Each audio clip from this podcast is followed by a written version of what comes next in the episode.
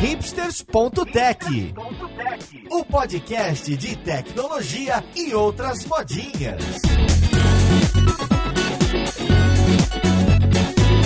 Olá, caríssimo ouvinte, seja bem-vindo a mais um episódio do Hipsters.tech, esse que é seu podcast favorito. Meu nome é Paulo Silveira e hoje vamos dar uma de mãe de Iná e falar sobre tendências em tecnologia para 2020. A gente já fez um episódio como esse lá em 2017 para 2018 e agora a gente esperou um pouquinho mais em vez do que fazer da virada, porque acaba de sair o resultado da famosíssima pesquisa internacional do Stack Overflow, que faz com desenvolvedores e desenvolvedoras para perguntar as perguntas mais básicas e mais estranhas que você pode imaginar. Então vamos lá, podcast, ver com quem que a gente vai conversar.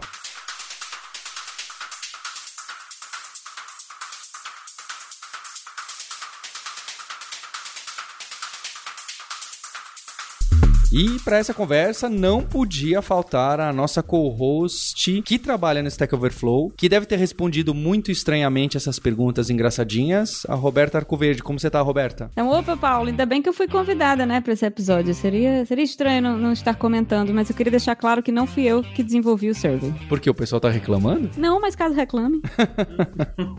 e junto com ela, nosso co-host Maurício Balboa Linhares. Hoje vai ter treta, hein? Hoje é fácil ter treta. Não, hoje hoje é só treta, mas eu quero deixar a primeira treta aqui que 2020 vai ser o ano do Linux desktop. é, você é visionário, hein? Você é visionário. Tô aqui com o meu desktop Linux aqui, feliz da vida. É um Mac. meu irmão muito engraçadinho, que é o Guilherme Silveira, que trabalha comigo na Kaelon Alura. Tudo bom, Guilherme? Tudo bem, tô aqui no meu Mac.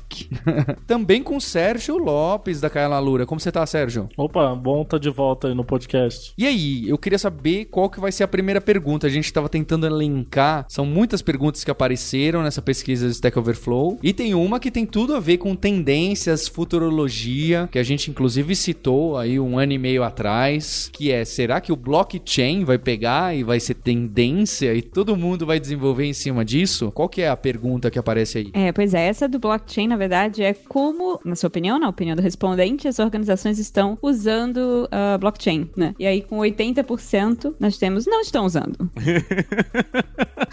e, e, tem um acho... segundo detalhe interessante. Essa é uma das perguntas menos respondidas da pesquisa inteira. Porque você vê que tem, tipo, acho que é 80 ou 90 mil pessoas, e essa é 48. Não, e... E, é legal que daí dá pra gente já saber que tem 19% mentindo, né?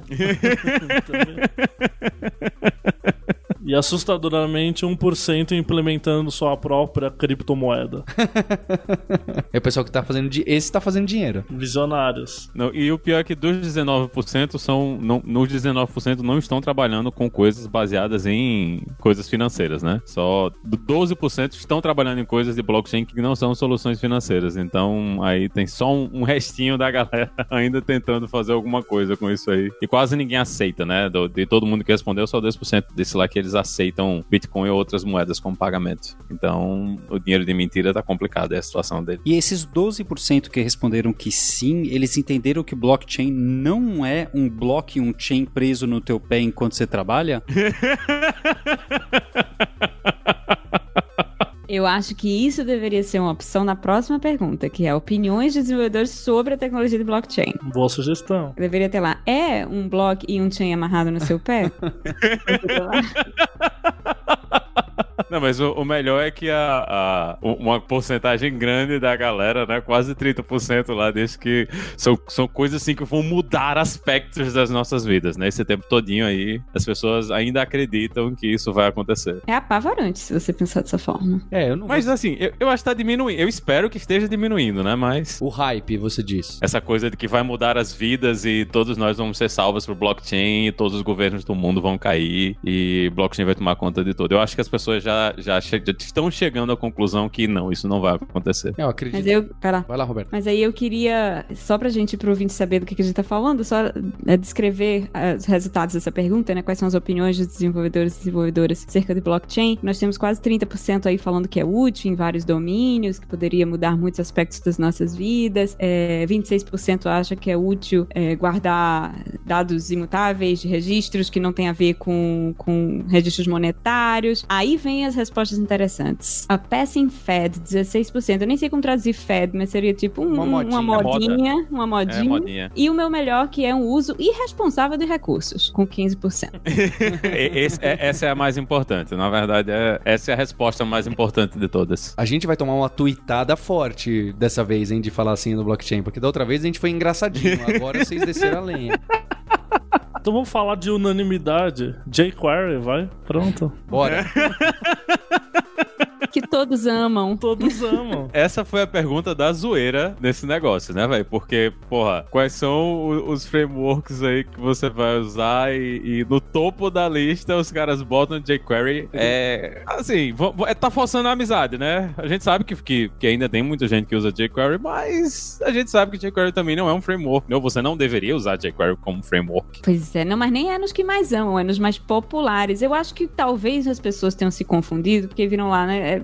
Marque aqui tudo que você usa. É, talvez a pergunta fosse feita nesse. com essa. É, acho que é isso mesmo. Com esse termo. E aí, jQuery ainda muita gente usa. Tem muitos sistemas legados ou não, ou atuais, que, que usam massivamente ou, ou menos jQuery para interações simples de JavaScript. No caso aqui, 50%, né? 50%? 50%. O segundo lugar é React com 31%. Então tem uma discrepância grande aí. É interessante ver que React passou o Angular, né? Ano passado o Angular estava na frente do React, com os, os frameworks mais populares, e esse ano inverteu. Olha só.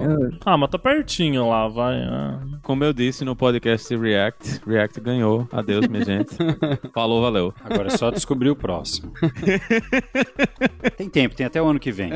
É, tem até o ano que vem. A gente, a gente tem até 2020 pra aparecer o próximo. Mas é, não é assim surpresa, né? Tem toda essa galera que continua escrevendo aplicações. Tem, tem essa parada que a Roberta falou de, de coisa legado. Mas eu ainda olho pra isso aí como sendo muito, porque muito do que a gente usava jQuery eram coisas que eram problemas de compatibilidade entre navegadores, né? E hoje a gente não tem mais esse problema. Eu não- sei se ainda tem essa necessidade. Eu, eu, ultimamente eu tenho feito mais as coisas com React, então talvez eu, eu não seja exatamente o, o foco, mas eu sinto que esse tipo de, de framework hoje ele não é tão mais necessário como era no passado, né? Que a gente tinha toda essa briga entre navegadores e você tinha que ter essa compatibilidade entre todos. Acho que hoje tá um pouquinho mais tranquilo da gente fazer a coisa no lá mesmo, né? Você simplesmente rola o JavaScript e vai. E aí, para corroborar um, um pouco com, a sua, com o seu comentário, foram criados mais posts com a tag de React e só depois Angular. E só depois jQuery nesse último ano, agora no ano atual de 2019, tá? Que ainda não completou, né? Isso no Stack Overflow em inglês. Só que é assim: 17 mil, 14 mil, 13 mil. Então ainda é muito perto. Então, por mais que você use, né? No caso, você citou JavaScript puro, né? Mas por mais que você use o Angular ou o React, que teoricamente vai te afastar de alguns problemas específicos, se você der uma olhada nos posts criados em cima dessas tags nesse ano, você vai ver que ainda é muito próximo os três assuntos, pelo menos pelas queries que eu fiz. Porque eu não sei se o pessoal conhece isso. A Roberta acho que nunca colocou, acho que ela quis esconder o jogo pra guardar os relatórios só pra ela, no- nos PowerPoints dela. Mas o, o, o Stack Overflow lá no grupo no Stack Exchange tem um subdomínio que é o data.stackexchange.com, onde você pode colocar uma query num- numa query language deles e saber, olha, quantos posts foram criados ou quantos posts são consultados, quantas views tem, porque a gente fica muito nisso de, ah, será que muita gente viu esse criou post sobre Python esse ano, mas será que muitas pessoas acessaram os posts? Porque a quantidade de visitas indica melhor a quantidade de uso do que novas perguntas. Então dá pra você mandar uma query lá, que pelo pouco que a gente conhece através da Roberta do Stack Overflow, isso aí ele deve mandar a query direto pro banco de dados, então você fechar se você vai fechar aspas e colocar um drop table, cuidado, não façam isso. É, não, pois é, façam não, porque é, é que nem ir pro barra admin.hp, que a gente ainda recebe muitos hits. WP admin, né? É aqueles wormzinhos. É, não, mas, nossa, eu nunca tinha falado do Data Explorer. É um, é um espelho do nosso banco de dados mesmo. Eu acho que ele é atualizado a cada três horas, algo assim. E você roda consultas em SQL mesmo. Mas os nossos dados também ficam públicos a cada bimestre para serem baixados por torrent, para quem quiser também. A gente coloca no Internet Archive. Todo o nosso banco de dados é público. E os dados do survey também são públicos. A gente precisa. Eles, os desse ano ainda não estão públicos, mas para quem gosta de data science, quem quer fazer análises com R, com Python, enfim, é, os dados do survey vão ser anonima- anonimizados, né? E depois disponíveis para download. Eu acho que os do ano passado já devem estar lá em algum lugar. O que eu queria trazer era justo, eu fiz esse comentário, né, das três tecnologias e da proximidade, você for pegar o blockchain e o jQuery, né, que tem toda, os ambos têm cada um sua polimitização. Se você olhar realmente a, a pergunta, né, a opinião dos desenvolvedores sobre blockchain, realmente uma pergunta super legal. E aí traz isso de tipo, ah, é o uso irresponsável de recursos, 17% ou 16%. E você fala, poxa, tem uma galera achando que a galera tá gastando dinheiro à toa nisso. Mas como a gente não tem uma base de outras tecnologias para comparar, entendeu? E se a gente fizesse a mesma pergunta pro jQuery, qual que seria a taxa? Se fosse 16% também, então beleza, né? Se a gente perguntasse pro Java e fosse 16% também, beleza. Se perguntasse pro Python, 16%, beleza. Agora a questão é, se pergunta pro Python e falam 2%, aí esse 16 é meio cretino, né? Então o, a pergunta em si isolada ela é interessante, mas seria mais interessante até se a gente também tivesse um, um critério de comparação, né? Um baseline, né? Fica a crítica, Roberta. Ainda bem que não foi você, hein? Bem, ainda bem que eu falei no início, não fui eu que desenvolvi o server. Não, mas é, é super legal, como eu citei. É super legal, interessante, mostra um monte de coisa só com essas duas perguntas, né? Como elas usam e como você vê. Mas pra gente poder comparar, né? A gente precisa. Aliás, se a gente só vê absoluto, a gente não compara, né? Que é o perigo que a gente corre. E é bom, falando de React e Angular também, que, que eu falei, né? O React passou Angular esse ano entre os frameworks mais populares web, mas é assim, 0,6 ponto percentual. Então ainda é muito pouquinho, né? Num universo de 63 mil respondentes. Citem o Vue aí, porque da outra vez que a gente não citou o Vue no React versus Angular, gerou comoção na internet. Então citem o Ah, meu Deus tá. do céu. Olha, olha aí as viúvas do View. As viúvas do View aí que ficam reclamando que a gente não fala de View. Vamos gravar um, um hipsters aí falando de todos esses frameworks que ninguém usa, mas as pessoas adoram falar. Só esperar seis meses. Vue tá em sétimo lugar. Vue tá atrás de Spring, é, tá atrás de Spring, atrás de Express e ASP.NET. Tá, tá bem, tá, tá bem. É, mas eu acho que é importante, de novo, cruzar o que as pessoas falam versus o que elas fazem. E é claro, o que elas fazem não é em público, não é necessariamente o que elas fazem em privado. Então, enquanto elas respondem isso, né, usamos mais esse framework, outro framework, etc., nas visualizações de perguntas do Stack Overflow, aí eu vou ser um pouco mais restrito, porque eu não sei fazer a query direito, tá? Roberto talvez me deu um toque. Nos posts de 2019, as visualizações são de longe mais em jQuery e depois nos frameworks. Então tem algum sinal aí de que, olha, a galera indica que tá usando os frameworks, então elas estão dizendo que usam os frameworks, mas elas procuram mais informações nos posts deste ano de 2019, tá? Não é os de 2018, de jQuery. É que né? claramente são pessoas diferentes, né, Guilherme? Os 90 mil que preencheram essa pesquisa são os early adopters, são os apaixonados pelo site, são os que se envolvem, os que perguntam. Esses são os que googlam jQuery validação máscara de data. E aí eles caem no site, leem e nem sabem que aquele site se chama Stack Overflow. Então, é óbvio, é um negócio muito difícil. Por isso, o nome deste podcast é Tendências 2019. Perfeito. Porque eu acho que essa pesquisa vai acabar representando 2020, hein? Perdão, perdão, 2017. Tendências. Do... Podia colocar 2021 já pra não ter erro, né? Tendências 2020. N- Não editem isso porque ficou muito bom. E a Tendências 2020 porque eu acho que tem essa pegada. Não- É muito difícil esse controle, ainda mais responde quem quer e você não sabe. Até você sabe, não é? Qual que é o grau de experiência de cada um desse desenvolvedor ou desenvolvedora que daria pra falar, não, deixa eu pegar só quem trabalha há ano pra tentar ter uma ideia melhor. Mesmo assim, se você filtrasse dessa forma, eu imagino que esse que tá só desenvolvendo há um ano ainda é uma pessoa muito mais early adopter e agressiva em termos de colaboração, fórum e, e comunicação do que o pessoal que pesquisou. Poxa, tem um tal de jQuery aqui aparecendo no código-fonte desse HTML. Deixa eu googlar o que, que é e como que eu faço para fazer um Ajax. Ah, Não sei. É. Então, só para deixar claro, você está dizendo que é tendência não porque necessariamente tem mais buscas agora nesse período desses últimos meses, e não porque necessariamente o tamanho das buscas estaria aumentando, mas porque ah, o perfil da pessoa que responde a survey, você acredita que seja mais early adopter, e o early adopter é quem Influencia. dita o- a tendência. Esse chama o Chuta Science. É um pouco diferente do que você faz. Na verdade, não é tão diferente, mas tudo bem. E aí, Guilherme, se você quiser ver plotado num gráfico bonitinho, tem, a gente tem um site barra trends também, site stackoverflow.com barra trends, bota o link aí. Você pode comparar tags diferentes ao longo do tempo desde 2009, é bem legal. Muito bom. Tentando entrar ao mesmo tempo que segura o microfone numa mão.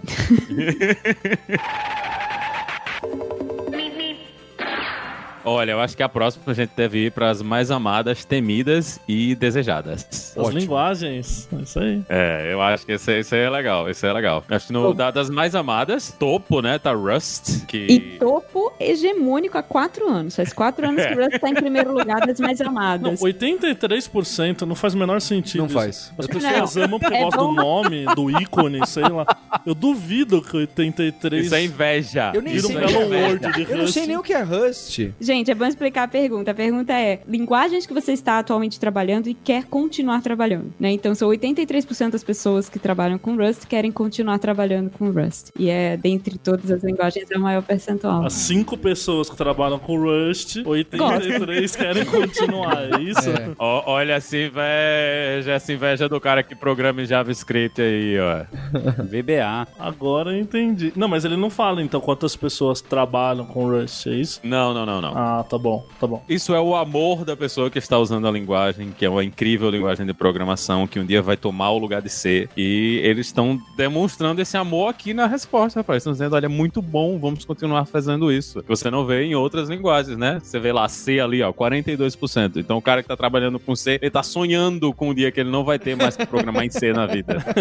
ele todo dia ele senta na frente do computador, abre o Turbo C e pensa, que merda, né, velho? E aí que vem a outra categoria que é as mais temidas, né? Que é justamente a pergunta inversa. Uma linguagem que você está trabalhando no momento que você não quer continuar trabalhando com ela. E no caso, quem que ganha? VBA.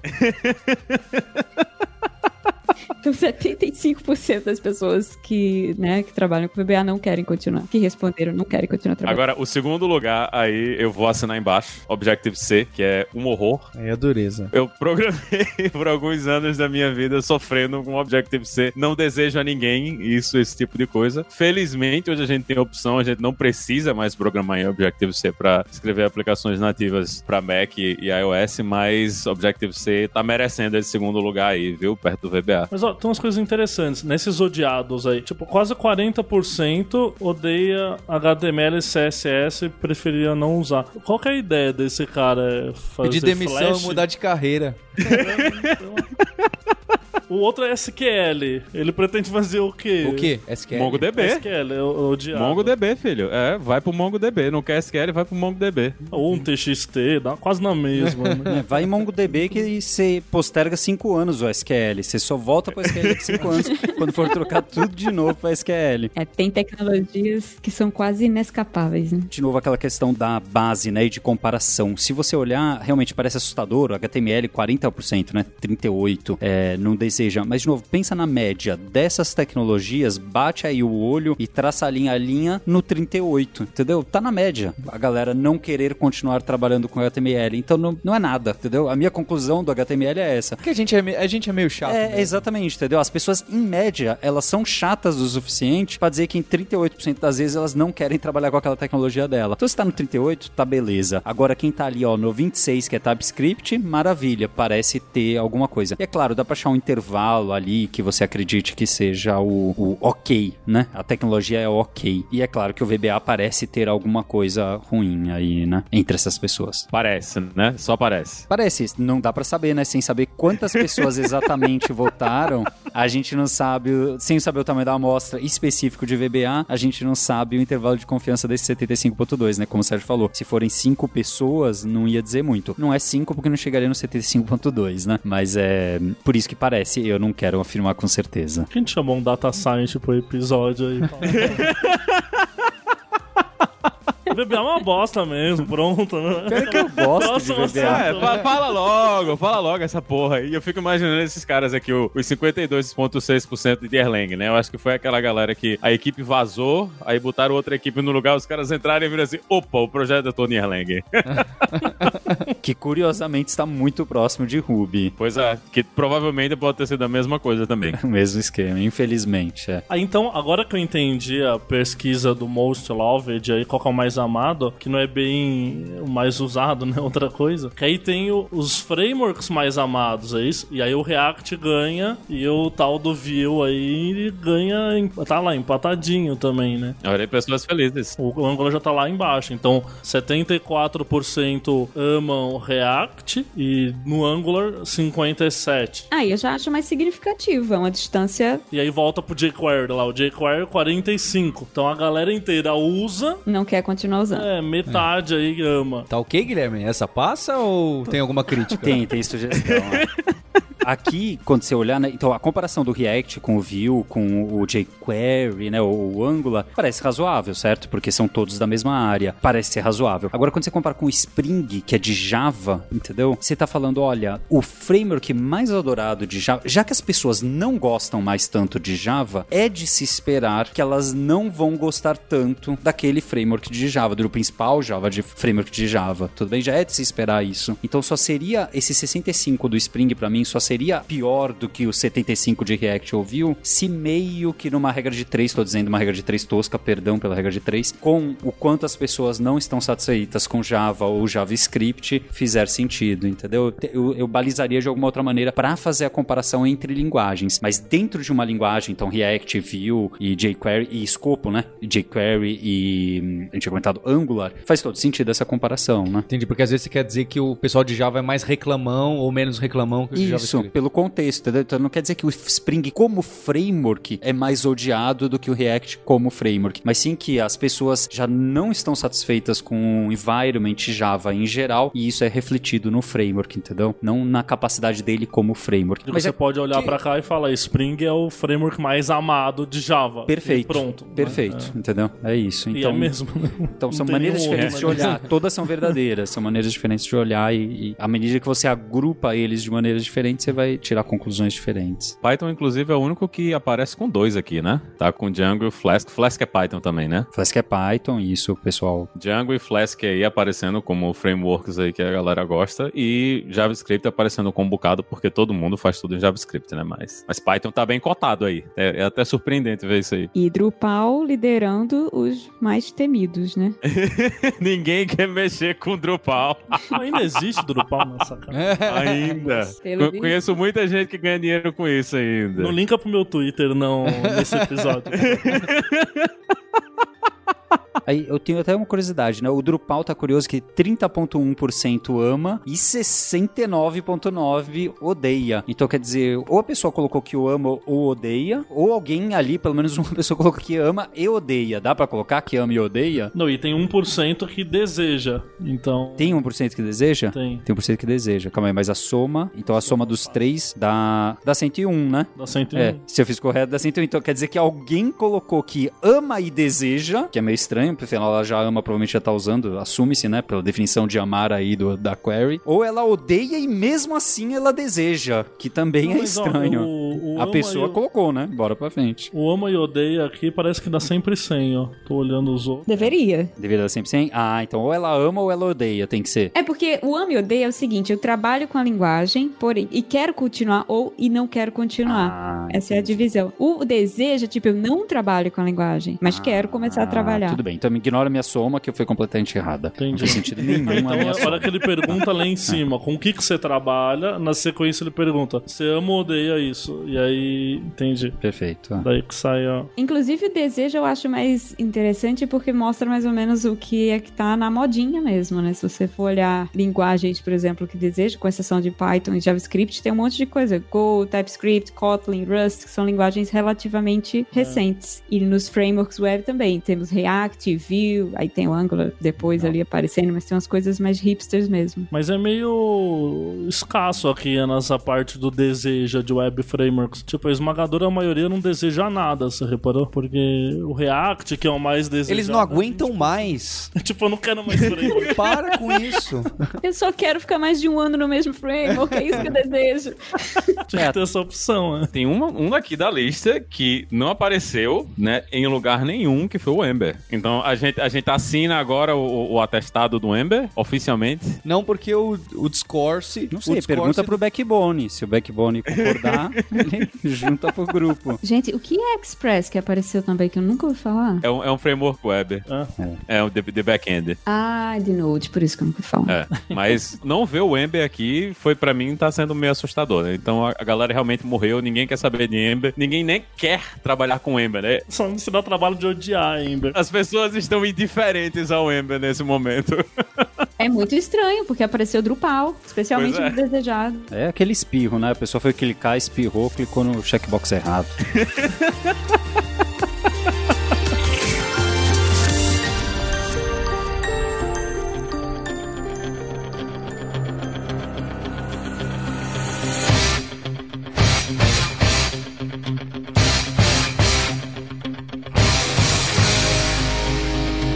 acompanhando aí o, o trabalho do Guilherme, né? Tem o de, da- das outros, outros, outros frameworks, é, bibliotecas e, e ferramentas. Tem uma cacetada de coisa de data science, né? Aqui com as pessoas dizendo aqui, pô, muito legal, vou continuar usando isso aí. Impulsionando, inclusive, Python, né? Como é. uma das linguagens mais populares esse ano e também das mais amadas, né? Python, esse ano, pela primeira vez, eu acho, de, de três anos pra cá, que foi o que eu olhei pra trás dos surveys, passando Java em termos de popularidade. Veja só, Java. Só tá atrás de JavaScript agora, praticamente. Pois é, atropelou aí o, o- a concorrência, né? A gente, todo mundo tá trabalhando com data science, tá mexendo com Python de um jeito ou de outro, né? Então a linguagem se transformou em na fonte, né? Todo mundo que quer mexer com isso aí vai terminar mexendo com isso. E tem um casozinho especial lá embaixo, o Puppet, que também usa Python, mas é uma ferramenta de gerenciar servidores, né? Mas também é outro representante da família do Python aí na, na, na lista. E eu achei curioso que no Dreaded apareceu, apareceram de vários de DevOps aí no topo, sabe? Bastante ferramentas de DevOps. Inclusive Puppet. Eita!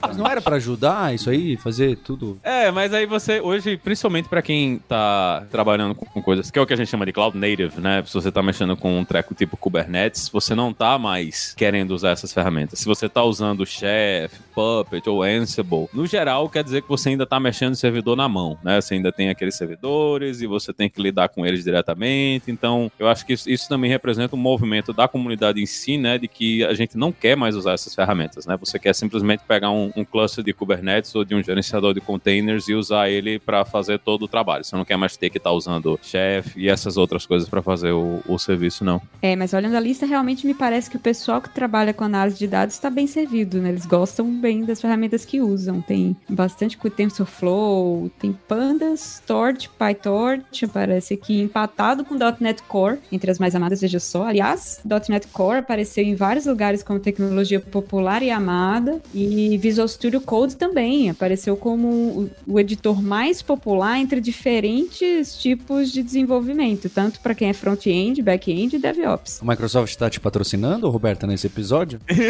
Não, Fica aí a pergunta: quem são essas pessoas votando em .NET Core? Não, mas .NET Core é um framework muito, muito bom. E Visual Studio Code, pra mim, realmente foi um gol de placa da Microsoft. Eu acho um, um dos melhores novos editores de código que eu mexi nos últimos tempos. É o que eu uso pra editar o site da Luro PHP que o pessoal e comito na Master, é o eu tô no Visual Studio Code. Não sei uma tecla de atalho, mas Depois só eu que comito na Master.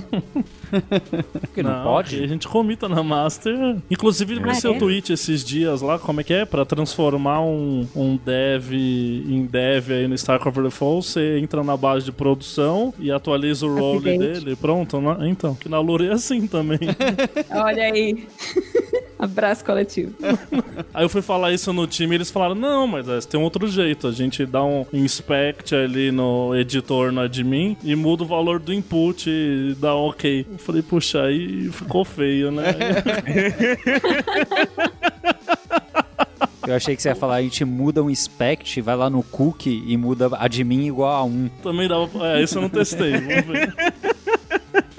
Mas Visual Studio Code, é isso aí, ó. Tá no topo. E os caras conseguiram transformar o Atom na maior relevância das ideias, né? e aí eles foram lá e compraram o Atom. Não entendi porque não fecharam ainda, mas vão fechar, né? Não faz sentido. Uma coisa interessante, né, que essa galera que, que começou o, o VS Code, eles são todos, to, todos gente que, que vem do Eclipse, né? É, a maior parte da equipe que iniciou a parada são, Ah, é? são, é, são fundadores, são a galera que são, foram fundadores do Eclipse, né? E vazaram do Eclipse e foram pra Microsoft trabalhar em ferramentas e criaram isso aí. Aí o cara fazia uma ideia em Java, super pesada. Aí ele resolveu fazer uma em JavaScript e Node na Microsoft, é isso? É. Tipo. São outros tempos, Sérgio. São esses caras que ficam aí na pesquisa falando que odeia a tecnologia que usa esse ano. Ano que vem eles estão em outra. Esse ano eles estão em outra. E olha aí, o Visual Studio Code só não ganhou como o mais popular ambiente de desenvolvimento entre desenvolvedores eh, de aplicações móveis, ó, mobile. Que aí, nesse caso, o Android Studio ainda tá na frente. Ah, Mesmo assim, um pouquinho, né? Ó, 53 pro Visual Studio, 54 pro Android Studio. Isso aí, por pouco. Mas Android Studio o pessoal usa só pra Java e Kotlin, porque esses negócios de React Native, Flutter e tal, não, né? Ou usa também? Ninguém sabe aqui, né? Alguém responde no Twitter, obrigado.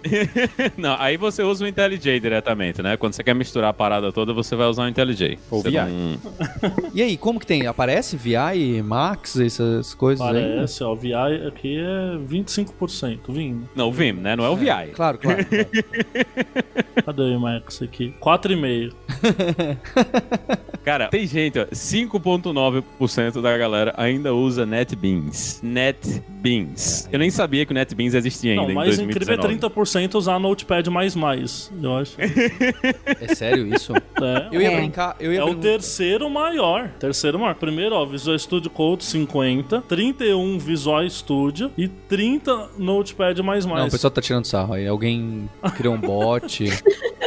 Não faz sentido. Não, eu entendo que tem um monte de uso no Notepad++, mas não faz sentido. Quem é que usa? Ele vai usar pra qual? Se ele quer usar um editor simples hoje em dia, ele não vai usar o Visual Studio Code, ou mesmo o Atom, ou... Mas o Code tá em primeiro, com 50%. Então, por favor, usuários de Notepad++, manifestem-se aqui nos comentários. Pra gente entender o uso, né? Eu ia comentar uma coisa que eu queria, que era, a gente comentou sobre o Data Science e várias ferramentas que aparecem, mas é curioso que aparece tudo de Python, né? E aí eu fiquei em silêncio aqui escutando, tentando pensar um pouco, por que que não apareciam as ferramentas de R? Aparece até R como, acho que a linguagem não desejada, né? As que não gostaria de continuar. É, pouco, mas aparece. E aí eu pensei que talvez fosse a representatividade, né? Deve ter pouca gente de R participando da pesquisa. Ah, não, mas isso não, não refletiria, né? É curioso, porque aqui aparece o RStudio com 4% de uso, mas nenhuma ferramenta específica de R apareceu no Loved ou no Dreaded ou Wanted, que eu me lembre, tá? Eu precisaria dar uma olhada agora de novo, mas pelo que eu vi, não aparecia. Não, não apareceu nenhuma, não. Eu acho que é isso mesmo que você falou. A comunidade de R é muito mais a galera que vem de outras áreas pra programação, né? Não é, não é o cara que já tá programando. Porque o cara que já tá programando, ele quer ir direto pro Python. As pessoas que eu vi que são programadores que foram pro R, eles olharam assim, porra, que linguagem é essa? Que R é bem diferente, né, do que você tá acostumado. E se você entende o básico, de repente você já sabe Python, ou já sabe outra linguagem de script, sabe Ruby, é muito mais fácil você ir pra Python, usar as ferramentas de Python e fazer o trabalho do que reaprender tudo com o estilo do R, o jeito que as coisas de R trabalham, do que o, o- o contrário. Eu acho que a, a- a comunidade mesmo é, é diferente, né? O pessoal que, que tá já programando no dia a dia, eu acho que não é uma galera que vai muito pro R, não. Acho que eles vão mais pro Python. Parece fazer sentido, sim.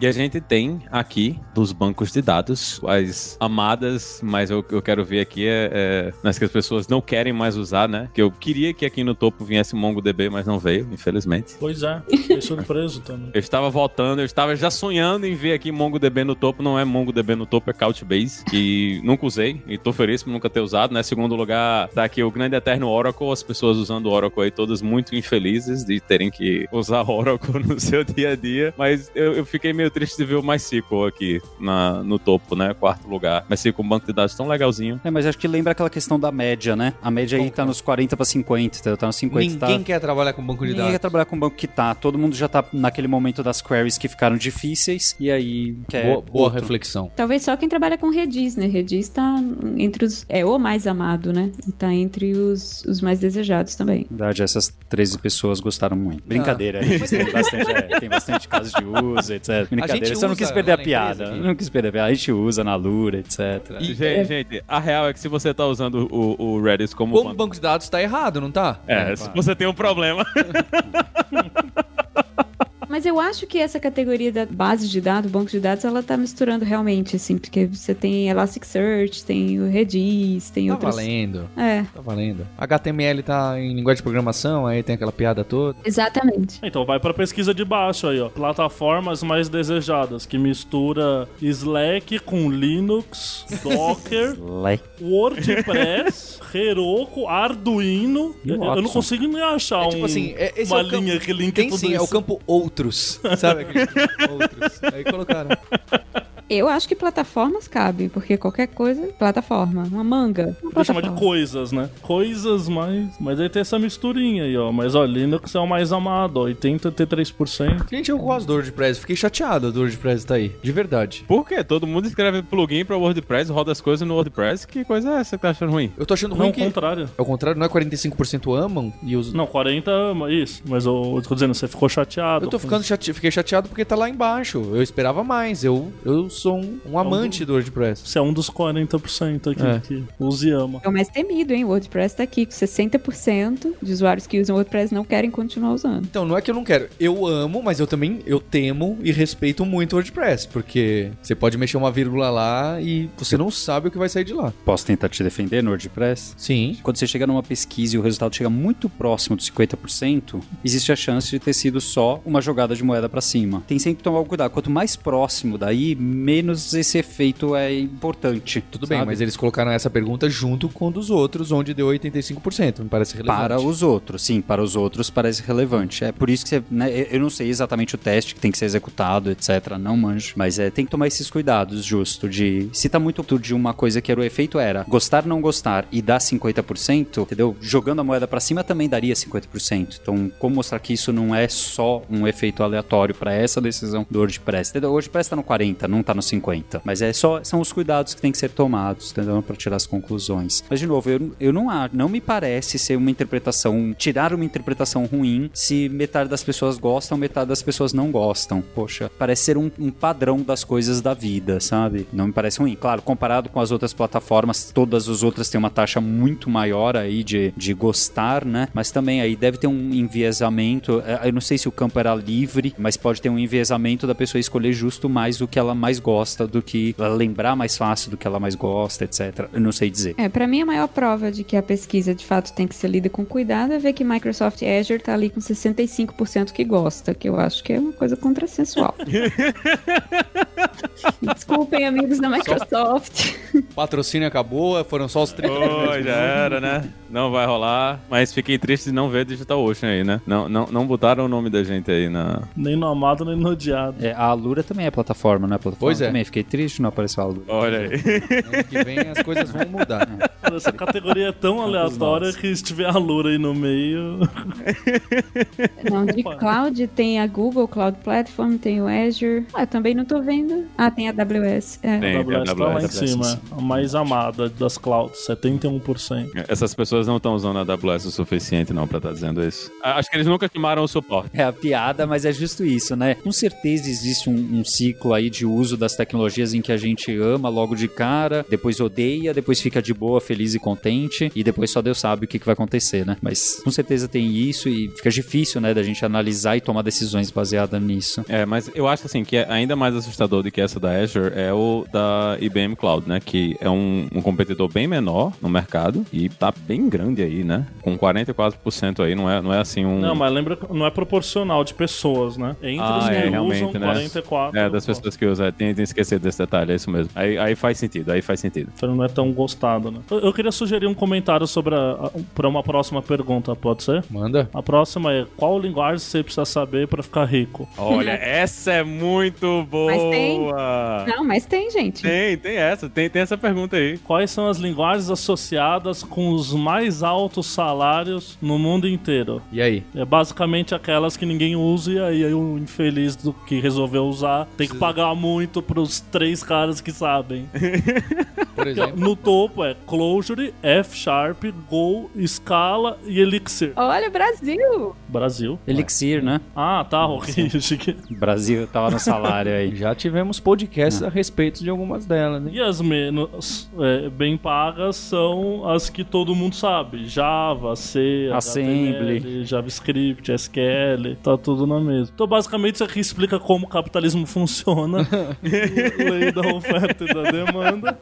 Mas tomar cuidado com correlação, causalidade, né? Aqui Não tá só isso, mostrando isso aqui é a uma correlação. opinião. Ninguém sabe É. esses números aí. A correlação do que foi reportado pelas pessoas. E aí, isso não significa se você estudar Clojure, você vai ter esse salário, ou ter um salário mais alto até, né? Pode ser que você teria um salário mais alto de. As pessoas que têm esse salário mais alto teriam de qualquer É. maneira. Na verdade, se você estudar Clojure, as outras pessoas vão ter um salário menor, né? Porque agora aumentou a oferta. É, se você seguir a minha explicação capitalista, é essa.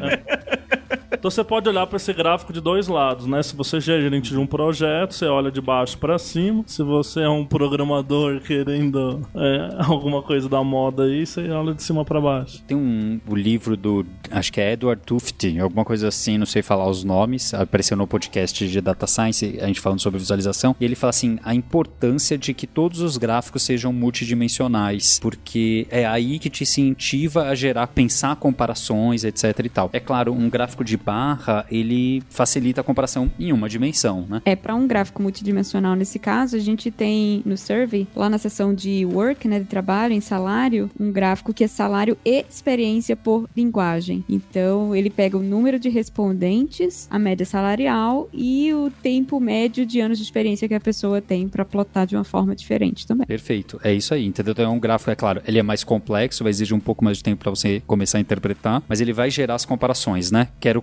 comparar cargos diferentes, você consegue ver aí. Quero comparar anos de experiência média, você consegue comparar, né? Tem os salários médios, você consegue comparar. Então realmente gera outros tipos de comparações que você É, e consegue é fazer curioso- e entender. É, justo porque o caso do Closure, que é o mais bem pago lá, também é o que tem a maior média de anos de experiência. Então você não sabe direito se o cara é mais bem pago porque ele é Closure ou porque na verdade ele tem 10, tem 11 anos de Ele experiência. já trabalhou com mil coisas complicadas, é super experiente. Tem coisas de indústria também, né? Uma coisa que é interessante é que essas linguagens que estão no topo são bem relacionadas ao mercado financeiro, né? Então, se você está trabalhando com Clojure, com Scala, com F Sharp, né? São linguagens que tem muita gente que tem muitas empresas do mercado financeiro que usam e essas empresas no geral elas pagam muito bem. Então, tem essa outra coisa que pode relacionar também com isso aí, principalmente aqui nos Estados Unidos. É muito comum você ver empresas que trabalham com fundos de investimento e banco, né, usando essas linguagens. Scala, Clojure e F Sharp são bem comuns nesse mercado.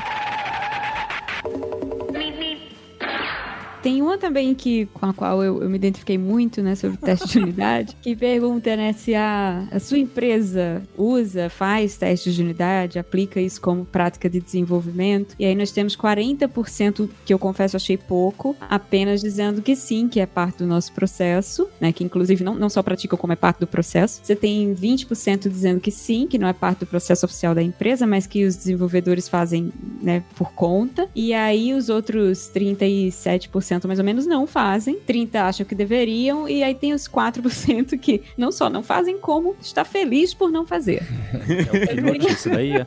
Knut respondeu. É o que não Você vê? Eu queria deixar claro que eu não estou nessa categoria antes que me zoem de novo. Eu acho que todo mundo deveria, sim, fazer testes pro seu código. Testes são bons, porque, né, pra não ficar parecendo Roberto disse que não faz, melhor não fazer. Eu achei legal essa pergunta porque ela tá muito mais parecendo verdade, né? Que realmente não é todo mundo que faz, tem uma, uma parcela grande que não, não, não escreve teste por vários motivos. Então ficou, ficou bem mais próximo da realidade, porque todo mundo que você pergunta, ah, sim, a gente escreve teste unidade. Eu nunca vi ninguém dizer, a, a não ser a Roberta, né? Lá no Stack Overflow. Todo mundo sempre diz, ah, a gente sempre escreve teste de unidade. Você entra dentro do projeto, né? Vê a empresa ou vê a galera trabalhando e você vê que ninguém tá escrevendo teste nada, né? Então. Quem fala que não escreve, não escreve mesmo. Mas, ó, 33% não, mas acho que deveríamos. Só 4% que é o Knut, no caso, que fala não e tô feliz de não escrevê-los, né? É, Mas- mas, esse acho que deveriam tá. É, só acha, né? É, né? assim, não vou me esforçar, né? Mas acho que seria legal. Não, porque achei incrível os 20 que falam não, não é pra fazer parte do processo, mas a gente vai lá e faz mesmo, né? Tipo, dá, dá aquela meio. Eu vou atrás, né? Não, esse- esse 33 podiam 20% fazer isso. Esse 20% com certeza é a galera que tá no on-call. Tem uma que eu achei engraçadinha, interessantezinha também, que é com relação aos seus hábitos, de- também falando de práticas de desenvolvimento, né? Seus hábitos de escutar música enquanto você tá codificando. Que tipo de música que você escuta e tem um gráfico correlacionando os diferentes, diferentes tipos de música, né? Tipo, quem escuta muito música de videogame também escuta música clássica, tem umas relações interessantes. E eu faço parte da minoria que prefere o silêncio absoluto para programar, por sinal. Eu acho que música me distrai muito. Eu, Eu ia também. pegar exatamente esse exemplo e ia falar a mesma coisa do final. Eu, eu não sabia as correlações aí, mas eu ia falar o final de que música me distrai absurdo, eu não consigo focar. E eu tenho a impressão de que os últimos textos que eu tinha lido realmente falam que ela não ajuda, realmente, né? Que cientificamente não ajudaria. Mas o pessoal deve ter links e pesquisas aí mostrando que realmente ajuda. E não só a sensação própria de que acredito que ajuda. E qual que é a porcentagem das pessoas que não, não ouvem música enquanto estão trabalhando? Tem isso? Então não sei, é um gráfico louco aqui. É. É um gráfico de correlação. Na pergunta até tinha, mas no gráfico aqui não diz. Não sei se depois eles vão divulgar. Eu, eu sei que ao longo do ano a gente vai sempre divulgando novas análises, né? E como eu falei, os dados vão ficar disponíveis para download uma vez que forem anonimizados também. Mas aqui não diz. Só que pela carinha parece que os mais votados foram rock, metal e eletrônica. E Tem uma quem galera usa com white sui- noise. Cara, programa com white noise. Eu vou falar a verdade pra vocês, eu já usei. Não o White Noise, é aquele cafeteria, sabe aquele site do cafeteria? É um site em que você fica ouvindo em background o barulho, como se fosse uma cafeteria. Então tem as pessoas só falando longe, aí cai um- uma talher, aí você ouve o barulhinho do expresso, aí tem lavando a louça. Não tô brincando. Doença, não. isso. Você quer ficar no silêncio, aí tá muito silêncio, você coloca as pessoas zoando ao redor. Mas aquela teoria da moda do antifrágil fala que isso faz você se forçar a se concentrar mais, entende? Porque isso é um ambiente de leve estresse. Você fala, não, pera lá, o meu cérebro agora precisa agir de uma outra forma que senão não vai dar. Mas é, é o nível certo, né? Bem, já tô... é, livros de autoajuda, E teoria da moda, como a gente sabe, sempre tá certo. Eu gostei aqui da correlação entre o pessoal que programa em Swift e escuta a música Taylor. Nossa. Nossa. Essa foi Não, ruim. gente. Ó, esqueceram de colocar aí quem trabalha assistindo o YouTube ao mesmo tempo, né? Tem bastante desses, mas não, não colocaram aí. Mas é tela cheia ou no cantinho? Tem os Tem, dois. tem sim, tem vídeo aqui. É porque era uma pergunta de texto livre, né? Deus, Então tem isso aqui é uma análise de, de linguagem natural. Eu fui fazer a piada, era verdade. Ah, tá nesse gráfico de música, tá? Os vídeos. Ou, ou não, num gráfico separado. Não, nesse tem a palavra vídeo. Tem a palavra vídeo. Tem a palavra- Facebook. Tem a palavra Epic Video, provavelmente aqui. Não, tá separado. Epic Soundtracks. Ah, o vídeo tem por causa do videogame, É, né? Principalmente. ia É. Videogames. Mas tem movie, soundtrack movies, né? Mas a gente sabe, né? Faz parte. E aí tem Mozart, Beethoven, Bach, por algum motivo separados de Chopin. Eu queria saber uns outros aqui que eu não faço ideia do que seja. Dragons Imagine? Ludovico. O pessoal que gosta de Imagine Dragons. Ludovico. Não sei. é. Einaud, eu acho que foi uma música dele, que aquele pessoal do YouTube que ficou super famoso, não é do YouTube, eram dois pianistas que se encontraram numa estação de metrô de Paris. Acho que era uma música baseada numa música deles que eles tocam. Então não sei, é, é alguém famoso, né? Ou era alguém famoso. A música é famosa. O editor é melhor que a gente, ele vai pôr pra. A música pra tocar. Vai.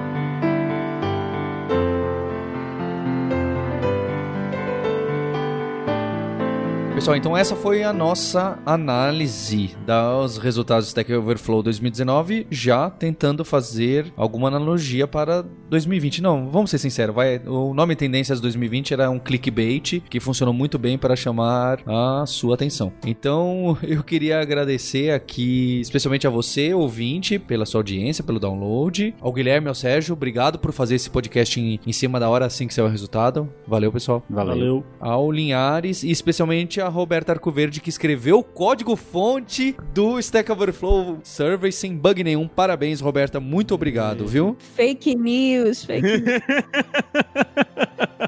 Não, eu acho que a a melhor sugestão agora é que todo mundo aprenda Python no VS Code para fazer sites em jQuery. E É isso aí. é 20% com blockchain.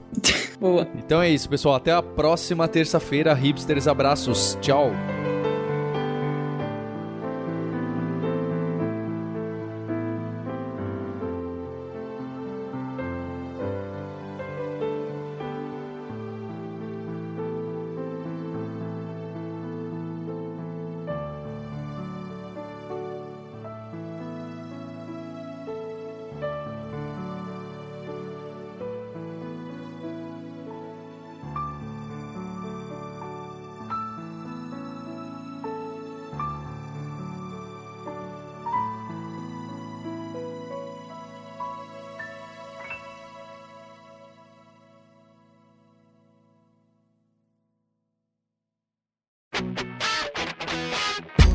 Você ouviu o hipsters.tech, produção e oferecimento alura.com.br, cursos online de tecnologia e Kaelon, ensino e inovação. Edição Radiofobia, podcast e multimídia.